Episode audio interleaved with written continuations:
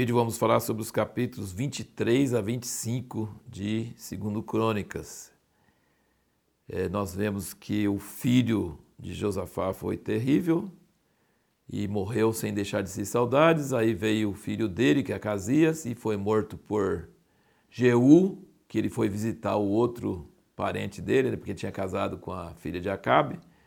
E aí a Thalia, que é essa tal filha de Acabe, ela é a avó maldosa, matou todos os netos. Então nós temos um filho dela, né, um, o, o, não, um marido dela matou todos os irmãos dele e ela matou todos os netos dela.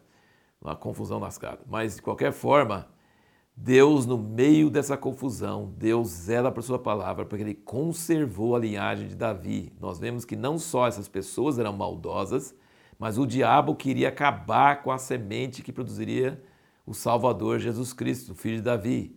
E sempre no meio dessa confusão, Deus consegue resgatar a semente de Davi para não deixar ser extinta.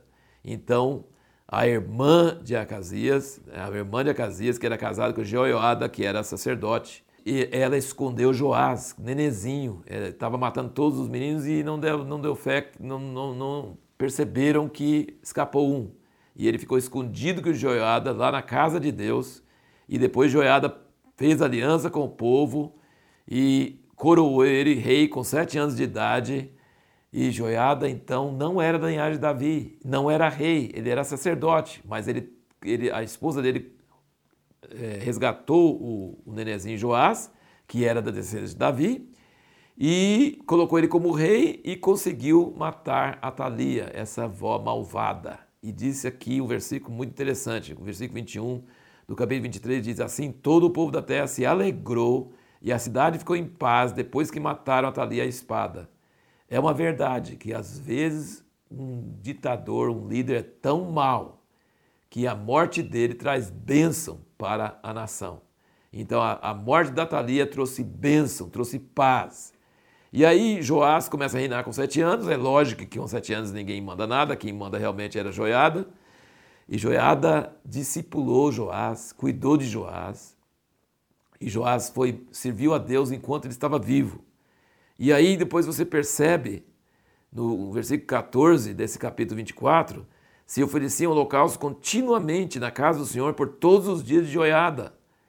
No versículo 15, Joiada, porém, envelheceu e cheio de dias morreu tinha 130 anos quando morreu. E Deus conservou ele em vida o máximo possível.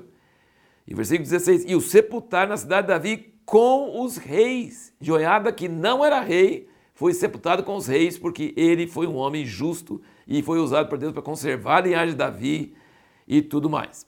E, e mentoreou, né, discipulou Joás, porque ele tinha feito bem em Israel e para com Deus e sua casa. E depois da morte de Joiada, vieram os príncipes de Judá, prostrados diante do rei então o rei lhes deu ouvidos.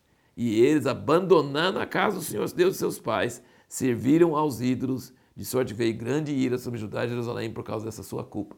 Então Joás só obedeceu a Deus durante a vida de Joiada. Joiada morre, é sepultado com os reis, não sendo rei, e Joás abandona. Sabe o que acontece? A pergunta que nós fizemos no, último vídeo foi o quê?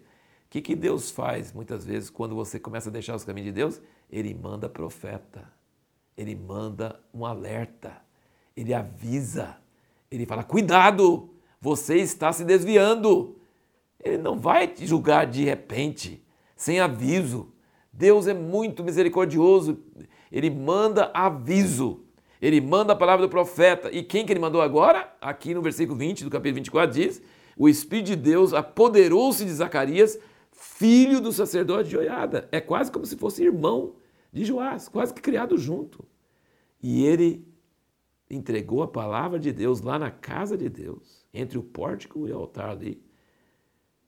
E por ordem de Joás, ele foi morto.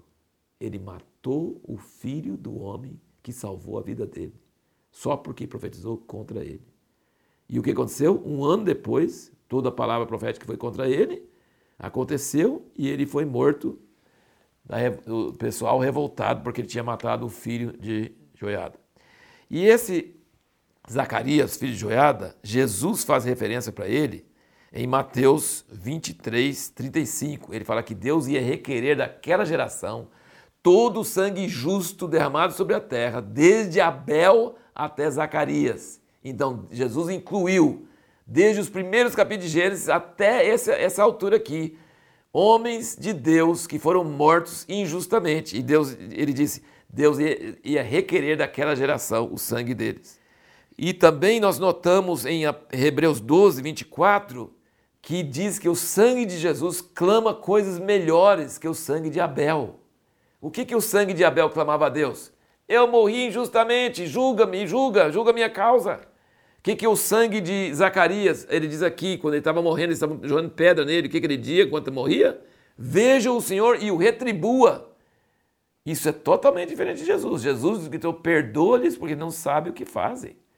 Mas presta bem atenção, em Apocalipse, no capítulo 6, de versículo 9 a 11, diz que os mártires, o sangue dos mártires, lá no fim da Bíblia, na época da graça de Deus, fala que o sangue dos mártires, até quando não vai julgar nosso sangue dos que habitam sobre a terra?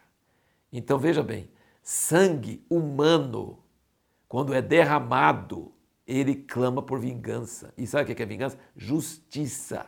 Ele foi injustiçado. Então, o sangue natural, o sangue de Abel, sangue de Zacarias, o Senhor veja e retribua os mártires. Até quando não vai julgar? Então existe justiça e Deus tem justiça e o sangue grita por justiça. Mas diz que o sangue de Jesus grita coisas diferentes. Porque o sangue de Jesus é Deus encarnado e ele nos ensina a não gritar só por justiça, mas gritar por misericórdia, por perdão. Que coisa tremenda. E você percebe que Jesus realmente conhecia todas essas coisas do Velho Testamento. É, nós vemos vários profetas anônimos no capítulo 24, 25, vários profetas anônimos, falando com Amazias, que era filho de Joás. E Amazias obedeceu a palavra do Senhor, e a palavra do Senhor veio para ele, e ele foi abençoado, ele venceu. E sabe o que, que ele fez? Adivinha o que, que ele fez? Ele se tornou orgulhoso e começou a adorar os deuses do povo que ele tinha vencido. Aí o profeta veio para ele e repreendeu ele. Olha o que, que ele fala para o profeta no versículo 16 do 25, ele fala: Fizemos-te conselheiro do rei, cara-te, por que haveria de ser morto? Então o profeta calou, havendo dito: Sei que Deus resolveu destruir-te, porquanto fizeste isso e não deste ouvido ao meu conselho. Então, quando você não ouve o conselho do profeta, não tem mais solução. Olha que coisa terrível. E ele, voltando dessa vitória contra os edomitas e e tudo isso, ele quis procurar guerra com o rei de Israel. E o rei de Israel é um homem pecador, ímpio. Mas o rei de Israel, Deus usou o cara pecador, para falar com ele. O profeta falou com ele, ele não escutou. Fizemos reconciliar do rei? Não. Ele não escutou. E aí o rei de Israel falou: Por que, que você está vindo contra mim? Você ganhou a vitória, fica na sua. Não, ele desobedeceu o profeta, desobedeceu a palavra que veio desse outro rei e o outro rei acabou com ele e matou milhares de pessoas. Ó, sempre que um líder é, peca e deixa Deus, o povo que está debaixo desse líder sofre tremendamente. É uma coisa horrível. Então, essa é a lição que nós podemos aprender disso aí. A pergunta que nós queremos responder no próximo vídeo é por que, que o papel de mentor, ou tutor, ou discipulador, usa o nome que você quiser falar, por que, que esse papel é tão importante?